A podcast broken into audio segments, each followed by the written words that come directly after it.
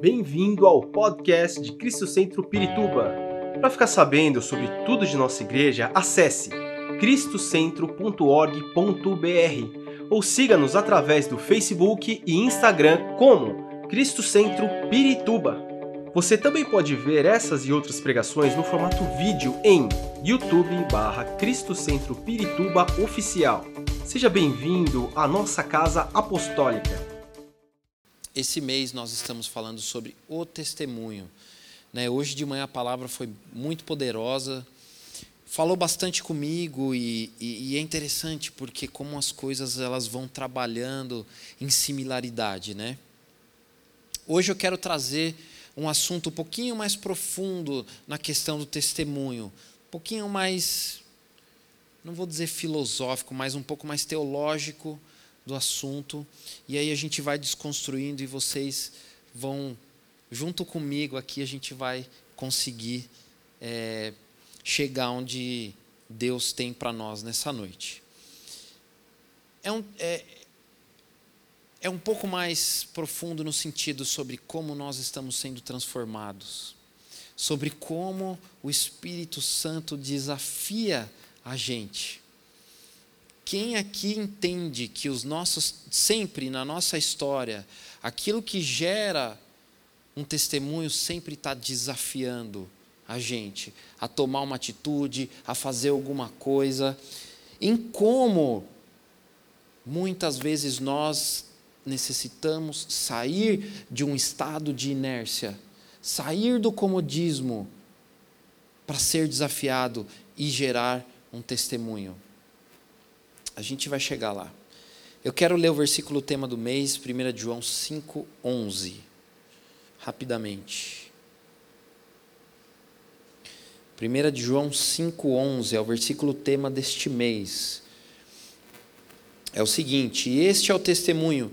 Deus nos deu vida eterna. E essa vida está em seu Filho. Quem tem o Filho tem a vida. Quem não tem o Filho de Deus não tem a vida. Em, em, em sequência a esse versículo, eu quero ler mais um versículo, 2 de Coríntios 3, 18. Esse versículo é de 1 João 5, estamos trabalhando esse mês, ele é bastante claro. Deus nos deu a vida eterna. Em uma questão de tempo, isso não entra no tempo, tempo, tempo cronológico. Eu consigo medir a eternidade? Eu não consigo medir a eternidade. Deus nos deu a eternidade, em primeiro lugar, porque Ele é eterno. Então, para Ele, Ele já nos vê. Porque a eternidade não é presente, passado e futuro, certo? Ela é a eternidade. Não existe ah, amanhã, às seis horas da tarde, eu vou na igreja. A eternidade não tem isso. Né? E a forma como Deus, inclusive, vê o tempo é muito diferente. Passado, presente e futuro. Ele vê todas as coisas. Então ele vê o nosso passado, aquilo que vivemos, sabendo que hoje nós estaremos aqui neste lugar e que amanhã nós estaremos na eternidade com Ele. E Ele sabe o quando, o como e o onde. Muito bem. E aí eu quero ler 2 de Coríntios 3, 11, oh, perdão, 18. Mas todos nós, que com a face descoberta contemplamos, como por meio de um material espelhado. Eu estou lendo na NVT. A glória do Senhor, conforme a sua imagem, eh, perdão, como a, conforme a sua imagem está Estamos sendo transformados com glória crescente, na mesma imagem que vem do Senhor, que é o Espírito. O apóstolo é fiel ao ministério. Eu vou, eu, é, eu vou ler essa, essa versão que está aqui no telão. Portanto, todos nós, dos quais o véu foi removido, podemos ver e refletir a glória do Senhor. E o Senhor, que é o Espírito, nos transforma gradativamente a sua imagem gloriosa, deixando-nos cada vez mais parecidos com Ele. Amém. A verdade é, e nós entendemos que o nosso véu foi removido, ou a nossa face estava coberta. Quando a nossa face estava coberta? A partir do momento em que nós não conhecíamos ou não críamos em Jesus Cristo. Então, por estar com a face coberta, nós não, poder, não podíamos contemplar quem é Deus. Nós, nós não poderíamos entender qual é a imagem de Deus. Por mais que estamos falando aqui de coisas imateriais, porque é ou não é? Nós amamos a Jesus Cristo, nós queremos, ansiamos a presença do Senhor, mas quem aqui viu a Jesus Cristo? Estamos falando de coisas imateriais, estamos falando de coisas espirituais. Portanto, quando fala que o véu foi removido, a nossa face foi descoberta, está falando do nosso pecado original. O pecado que vem lá em Adão. Pecado pelo qual nós nascemos. Nós nascemos desligados de Deus. Quando aceitamos a Jesus Cristo, nós fomos ligados em nosso Deus.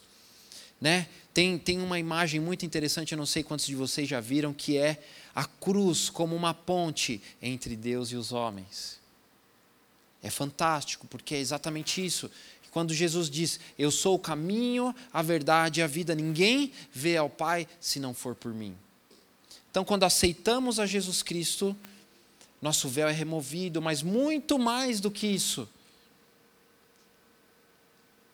Nós podemos ver como uma imagem ou ter uma ideia, né? Porque não podemos ver a Jesus Cristo, mas podemos ansiar ao nosso Senhor, né? O que é Maranata, hora vem, Senhor Jesus. Como nós podemos, podemos ansiar a ver um Deus um, um, que nós ainda não entendemos, que, é, que nós ainda não vimos? Não é uma coisa muito doida? Né, eu sei que a maioria aqui são, são pessoas que estão na igreja há um bom tempo, então vocês entendem. Né, e po pode até parecer algo que não é novo, mas para para pensar como nós, né, a fé é uma coisa muito doida. Nós buscamos um Deus imaterial. É, bom, e aí a glória do Senhor, conforme a sua imagem, está sendo, está, perdão, estamos sendo transformados com essa glória crescente na mesma imagem do Senhor.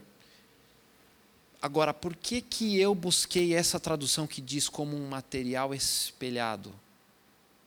Porque quando aqui ele está dizendo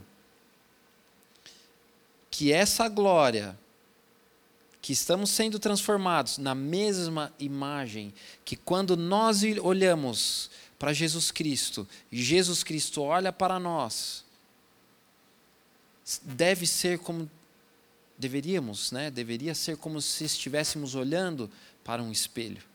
A imagem de Jesus Cristo é se refletindo em nós. Agora, o que isso tem a ver com testemunho? Né? A gente vai caminhar aqui e nós vamos começar a entender um pouquinho sobre isso. Quando nós aceitamos a Jesus Cristo, começamos a caminhar, passamos por muitos desafios e ainda vamos passar por muitos desafios. E aí, assim como nós podemos entender que temos um Deus que nos testifica, Jesus Cristo, que é o nosso advogado diante de Deus, porque nós, pelos nossos pecados, é, pecados, nós merecíamos a condenação eterna. Mas nós temos um justo juiz, nós temos um advogado que advoga todas as nossas causas perante Deus. Bom, muito bem, vamos lá. Os evangelhos, eles são escritos por testemunhos pessoas que testemunharam a Jesus Cristo, vivenciaram ou no caso do Evangelho de Lucas, ele não vivenciou, mas ele colheu testemunho daqueles que viveram. E, e, e, assim, o que é mais impressionante, né, e tem muitas pessoas, principalmente cientistas e, e ateus, que a meta da vida deles é comprovar que Jesus não existiu. E aí, quando eles começam a ler os evangelhos, começam a ver como essas, informação, essas informações dos evangelhos se encaixam e elas se casam. Porque você tem 12 pessoas que estão seguindo uma pessoa. Se fosse uma mentira, como seria esse testemunho? por mais que combinassem, perdão, como, por mais que eles combinassem, alguma coisa ia falhar ali. Por exemplo, quando a, a, diante de, de, um juiz você tem diversas testemunhas. Né, num caso, geralmente um caso grande, eles pegam diversas testemunhas para poder colher esses testemunhos. E aí é aí que eles entendem, olha, eles têm o mesmo discurso, por quê? Porque eles realmente vivenciaram aquilo e, e está correto com visões diferentes, porque se for exatamente igual, tem alguma coisa errada. Parece que é combinado. Então a gente tem que desconfiar. Mas quando tem divergências, você demonstra que tem alguma falsidade aí, tem alguma coisa errada nesses testemunhos. Agora, quando nós lemos os evangelhos, nós não encontramos essas falhas de testemunho. Podemos encontrar diferenças de tradução, diferenças de escrita, de maneira de se escrever, cada um com a sua visão daquilo que viram, mas a perfeição da obra de Deus ali, um testificando ao outro. Lucas, e, e uma coisa que eu gosto de, de entender é, Lucas ele era médico e ele é, saiu coletando testemunhos de pessoas para poder é, escrever este evangelho. E ele trouxe uma visão médica sobre a crucificação de Cristo. Quer dizer, ele trouxe uma visão diferente sobre a crucificação de Cristo e é importante essa visão, porque nós podemos entender coisas que talvez não entenderíamos se apenas líssemos, lêssemos os outros evangelhos. Né? É, relata com mais precisão a dor que Jesus Cristo passou. Aquilo que Jesus Cristo sofreu com mais intensidade pode trazer. Imagina se não houvesse esse evangelho Talvez poderíamos ter, mas não teríamos uma visão mais precisa como de um médico. E aí, né, tem, tem aquele filme A Paixão de Cristo. Aquele filme, é, quem escreveu, diz, inclusive diz o seguinte: nós tentamos trazer algo mais próximo, mas a realidade é que ainda não chega perto daquilo que Jesus Cristo passou. Né, ao ponto de quando ele foi chicoteado, as suas costelas poderiam ser vistas. Né? Quando, quando verteu água e sangue ali na cruz, o significado disso, a importância disso. Bom, nós que temos as evidências humanas, porque assim, o testemunho o que, que ele faz? Por que, que nós chamamos diversas pessoas para testemunhar? Eu dou a minha visão, ele dá a visão dele, ela dá a visão dela, e uma completa a outra. Né? Às vezes, eu estou aqui na frente, eu tenho uma visão, você está aí, você está vendo de outra maneira. Aquele rapaz que está lá em, atrás no alto, ele está vendo de uma outra maneira. Todos nós estamos vendo a mesma coisa, mas cada um tem a sua visão, e um completa o outro. Né? Tem, é, tem um livro muito interessante que fala muito sobre isso, que chama Mais que um Carpinteiro. É um livro muito bom, justamente de um homem que tentou comprovar que Jesus não existiu e se converteu. Porque ele falou: é impossível que Jesus não tivesse existido. existido. É impossível. Bom, nós temos evidências humanas. O que são as evidências humanas? Não somente o testemunho, mas o material, que é a arqueologia encontrou muita coisa com relação aos tempos de Jesus Cristo, relatos, né? inclusive recentemente encontraram é, uma pedra um, uma, que estava escrito com relação ao rei Davi, que também era algo que era muito questionado pela comunidade científica. E aí nós temos é, relatos hoje sobre o reinado de Davi. E agora, eu acredito que Deus permitiu também a destruição de muito dessas coisas. Jerusalém foi destruída pelos romanos. E aí, muito, praticamente tudo aquilo que era, que testificava de uma forma mais veemente a Jesus Cristo foi destruído. Agora, e, eu estava analisando sobre isso, por que, que Deus permitiu que todas essas comprovações não estivessem, fossem destruídas pelo homem. Lógico, a rebeldia do povo, claro, porque já estava escrito que não ficaria pedra sobre pedra. Jesus Cristo disse isso, a palavra dele se cumpriu. Mas é mais que isso, é para que a nossa fé fosse exercida. Que o nosso testemunho não fosse baseado em coisas humanas, mas que o nosso testemunho fosse baseado a nossa experiência pessoal de fé com Jesus Cristo. Ao, a nossa experiência com o imaterial de Jesus Cristo. Glória a Deus, né? Amém. Que bênção. Tendo dito isso,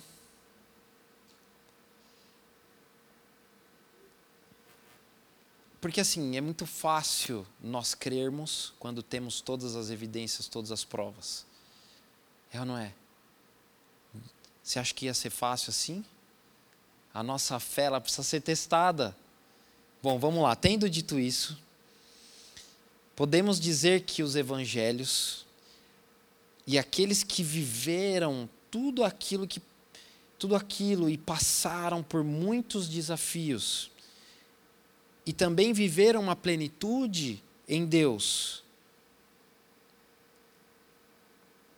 mas também viveram desafios e desafios e coisas que os levaram ainda mais além. Como testemunhas vivas de Jesus Cristo. Agora, nós queremos, como. É, irmãos, você quer viver efetivamente um testemunho com o Senhor? Para aquelas pessoas que estão ao nosso redor? Será que nós estamos pensando nisso? Será eu quero ser um testemunho daquilo que Deus faz? A minha vida é um testemunho daquilo que Deus faz. Quantos de vocês querem isso? Amém. Ouvi dois améns. Você quer viver novos desafios de Deus?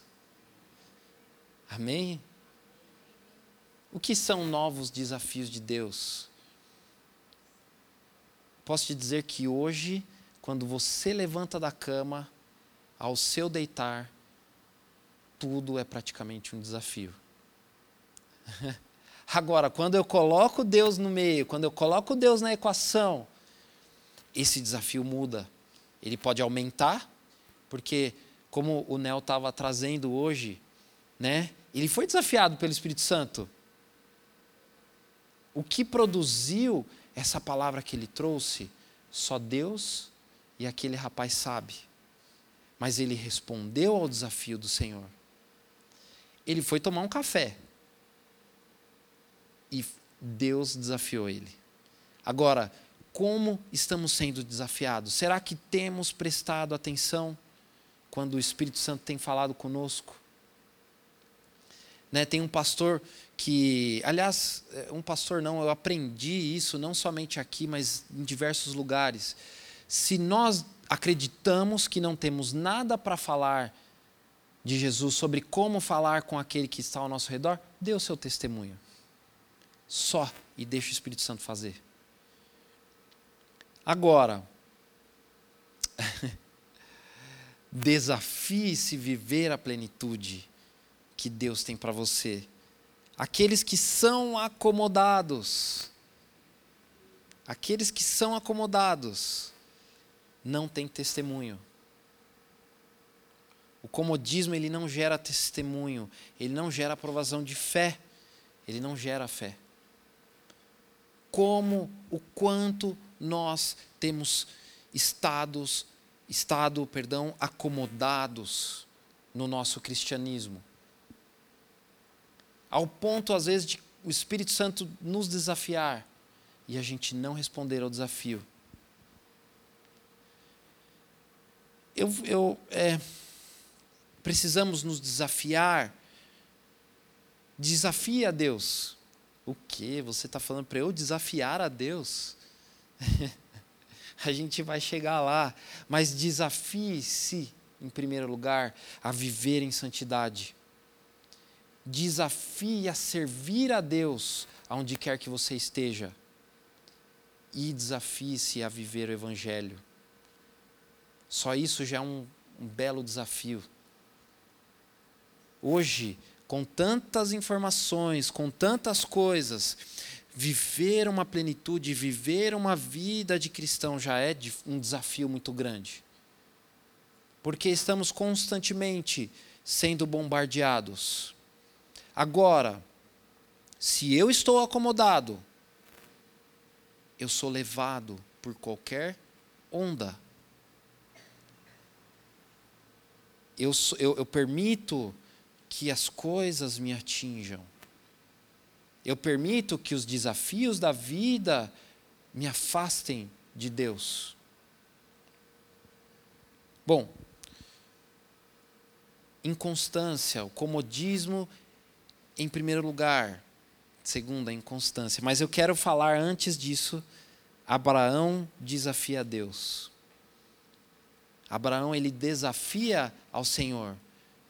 Quando ele recebe aqueles três anjos homens, né, muitos acreditam que é a Trindade, poderíamos dizer, existem evidências sobre isso, porém é uma discussão que não é o caso, mas nós, quando ele diz que ele quer, é, ele ouve o clamor de Sodoma e Gomorra pelo pecado que está havendo naquele lugar, e aí ele quer destruir Sodoma e Gomorra. Eu quero ler rapidamente Gênesis 18, 20. Gênesis 18, 20.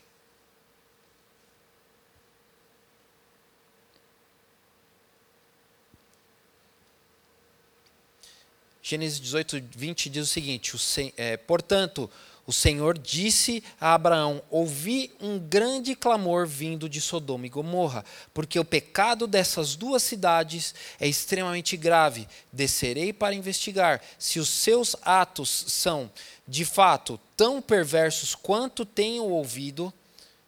Se, é, perdão, é uma afirmação. É, se os seus atos são tão perversos quanto tenho ouvido, se não forem, quero saber. Os outros visitantes partiram para Sodoma e Gomorra, mas Abraão permaneceu diante do Senhor. Aproximou-se dele e disse: Exterminarás tanto os justos quanto os perversos? Suponhamos que haja 50 justos na cidade. Mesmo assim, os exterminarás e não a pouparás por causa deles? Claro que não farias tal coisa. Destruir o justo com o perverso. Afinal, estaria tratando o justo e o perverso da mesma maneira. Certamente não farias isso. Acaso o juiz de toda a terra não faria o que é certo? o Senhor respondeu: Se eu encontrar cinquenta justos em Sodoma, pouparei a cidade toda por causa deles. Nós poderíamos ler, e aí, é, Abraão ele foi muito sábio. Porque daí depois ele vem. Suponhamos que haja 45 justos. E aí ele vai diminuindo. Até que haja 10. Ele desafia ao Senhor. Deus, se tiver lá tantas pessoas, você não vai destruir. Você é um justo, você é um Senhor justo. E tem, que, tem que ser muito corajoso, viu, para falar assim com Deus. Mas Abraão, ele era um homem justo. Ele estava diante do Senhor. É, uma das evidências que poderíamos até dizer que ali era a Trindade, um pouquinho antes a gente pega, né, é, um dos homens vira para outro: será que nós devemos falar para Abraão sobre Sodoma e Gomorra? Quer dizer, é uma conversa que talvez um anjo precisaria de uma, de uma autorização do Senhor para poder transmitir uma mensagem. Mas enfim, O que, e o que podemos entender quando diz, quando Abraão estava diante do Senhor? Ele desafia a Deus, ele é, e, e essa passagem é conhecida como Abraão intercede por Sodoma e Gomorra. Ele intercede por Sodoma e Gomorra, desafiando Sodoma e Gomorra.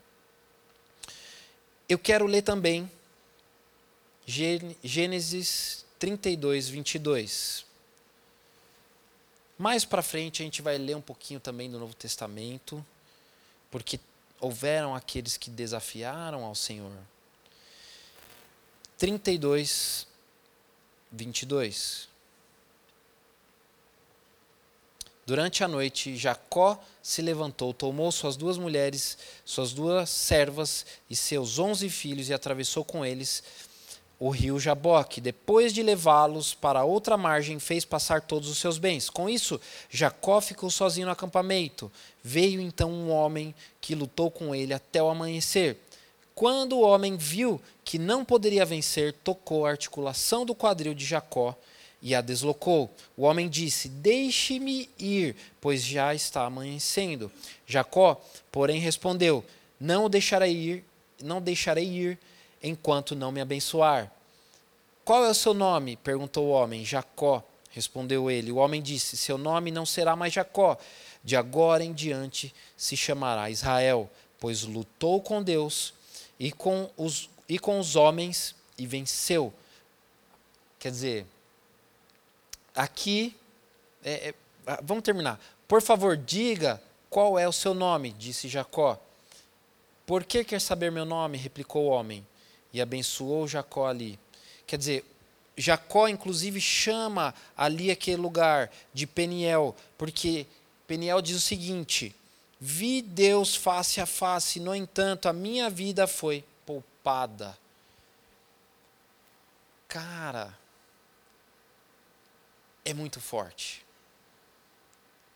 Ali, não somente Jacó foi desafiado, mas ele desafiou ele não cedeu, ele não permitiu que aquele homem, poderíamos, poderíamos dizer com Deus, porque o homem que lutou com Deus e venceu.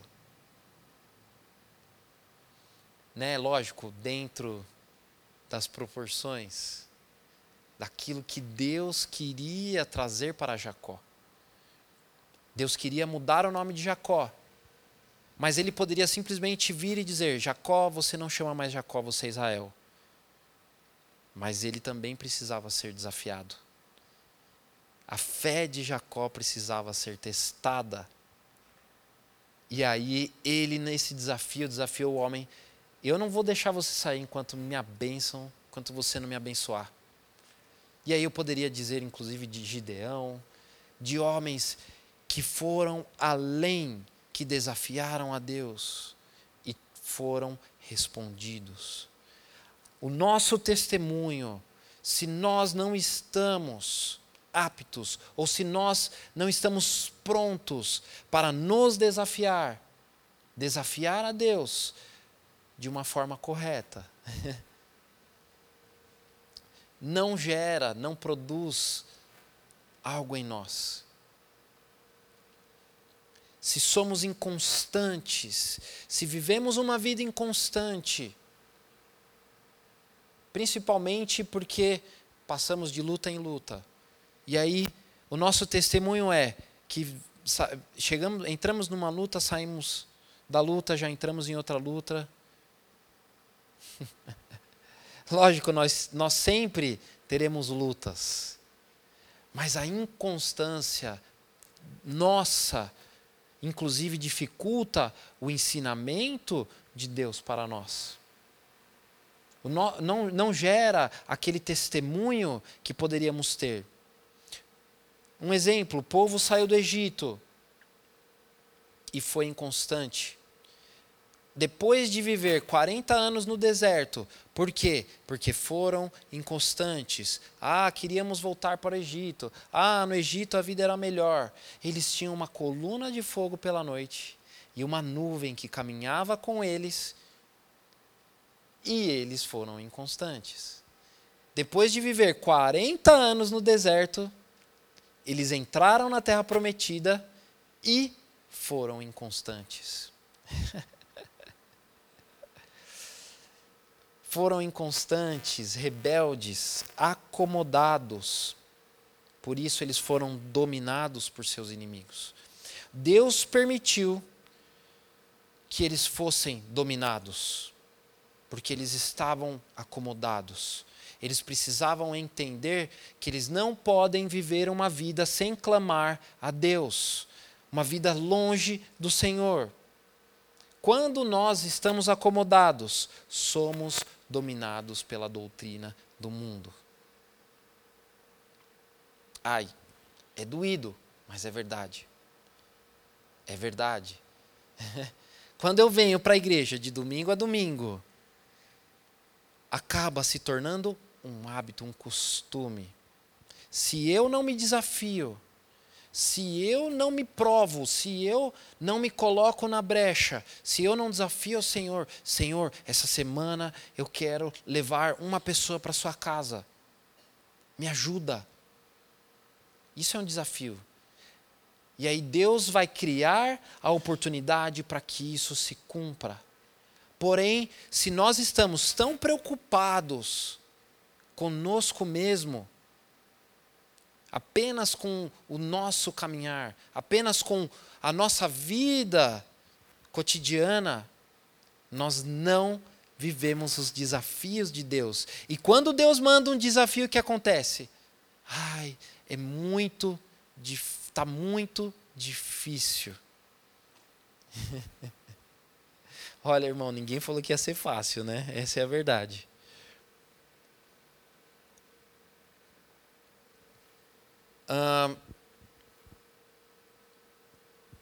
O povo de Deus, Deus levantou os profetas, porque o povo foi rebelde, o povo pecou.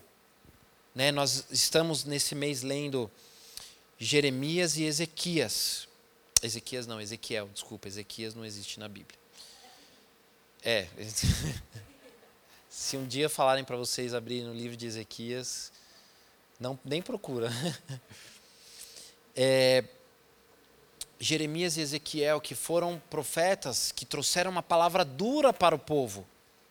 Deus os usa os profetas para trazer uma correção para o povo. Por quê? Eles disseram, né, inclusive o, o apóstolo falou nessa manhã, que eles preferiam viver adorando a rainha dos céus porque a vida deles era melhor, não tinha dificuldades, não tinham desafios do que do, da, da mesma maneira que tinha quando eles serviam e adoravam a Deus. Quer dizer, o comodismo ele faz isso. O comodismo ele nos leva à distração espiritual. Se estamos distraídos, somos dominados pela doutrina do mundo. E aí, quando vem aquele evangelho que é bonito e é fácil aos ouvidos, que fala tudo aquilo que a gente quer ouvir, que acontece, somos facilmente levados. Quando eu era menos. Não, calma. Quando eu era um pouco mais jovem, é, vamos. Quando eu era um pouco mais jovem, nós tínhamos aqui na igreja cultos, né? Lembra do tenda que, meu, lotava, a gente tirava as cadeiras porque quase não cabia gente. Né? Lotava de jovem aqui. E aí veio uma onda de uma doutrina não, um, não só uma doutrina, mas algumas doutrinas. E aqueles que não estavam firmes, aqueles que estavam acomodados, porque nós fazíamos atividades, eles estavam acomodados nas nossas atividades, eles foram levados. Digamos assim que de uns 300, 350, 400, se ficou 50 foi muito.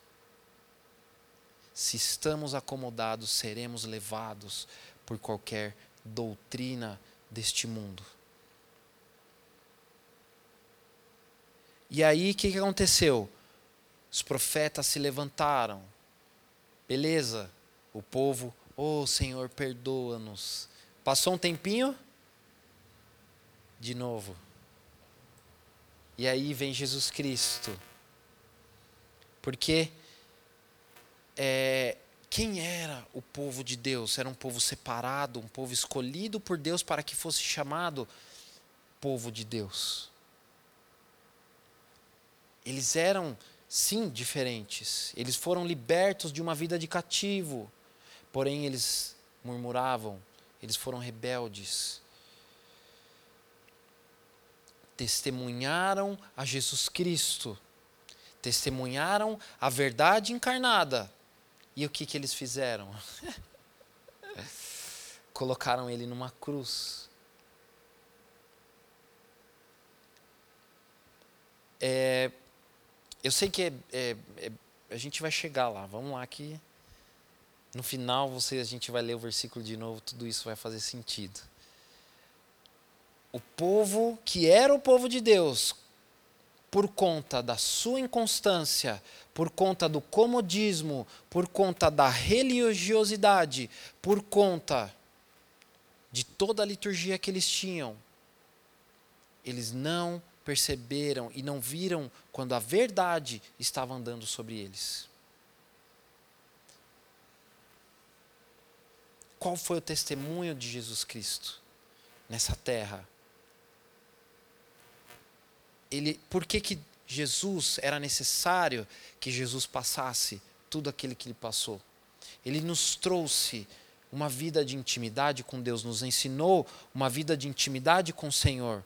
Ele nos ensinou que devemos nos desafiar para curar os enfermos. A nossa fé, ela é desafiadora. O que é a fé? A certeza das coisas que não vemos mas sabemos que elas existem, sabemos que elas estão ali, sabemos que elas acontecem. Jesus desafiou os fariseus quando ele curou no sábado. Ele tinha tanta autoridade que os fariseus reclamavam, eles murmuravam, eles. É, rechaçavam a Jesus Cristo, mas eles não conseguiam tocar nele, porque da, da boca dele saía a palavra viva, porque ele tinha intimidade com Deus. Quando ele se retirava para orar, para jejuar, ele criava uma intimidade com Deus e era usado pelo Espírito Santo. É por isso que ele tinha autoridade para desafiar não somente os homens, mas ele desafiou as leis da física. Ele parou o vento, ele curou enfermos, né? ele repreendeu o vento, ele andou sobre as águas, ele multiplicou os pães e peixes. Se eu tenho intimidade com meu Deus, eu sou desafiado, eu saio do comodismo, eu saio da inconstância e o que eu vou viver? Os desafios do Senhor para mim. Eu vou ver cura, eu vou ver multiplicação, eu vou ver as leis da física se curvando quando a minha boca proclamar o nome de Jesus Cristo. Amém? Por isso que as nossas situações, elas não podem nos dominar. Os nossos medos, o, os nossos problemas, os nossos desafios financeiros ou dificuldades financeiras, elas não podem nos dominar. Amém? Só quem tem uma empresa entende que é todo dia um desafio novo. Todo mês é um desafio novo. Mas quando você vê a mão de Deus cuidando, a mão de Deus prosperando, oh, irmãos, hoje, aqueles que conseguem pagar as suas contas já estão vivendo algo diferente. Porque não é fácil. Mas se nós ousamos, se nós desafiamos, nós podemos ir além. Os nossos olhos espirituais são abertos. Por que, que Jesus Cristo podia fazer tudo o que ele fazia? Ele não tinha uma barreira nos seus olhos espirituais, uma barreira humana.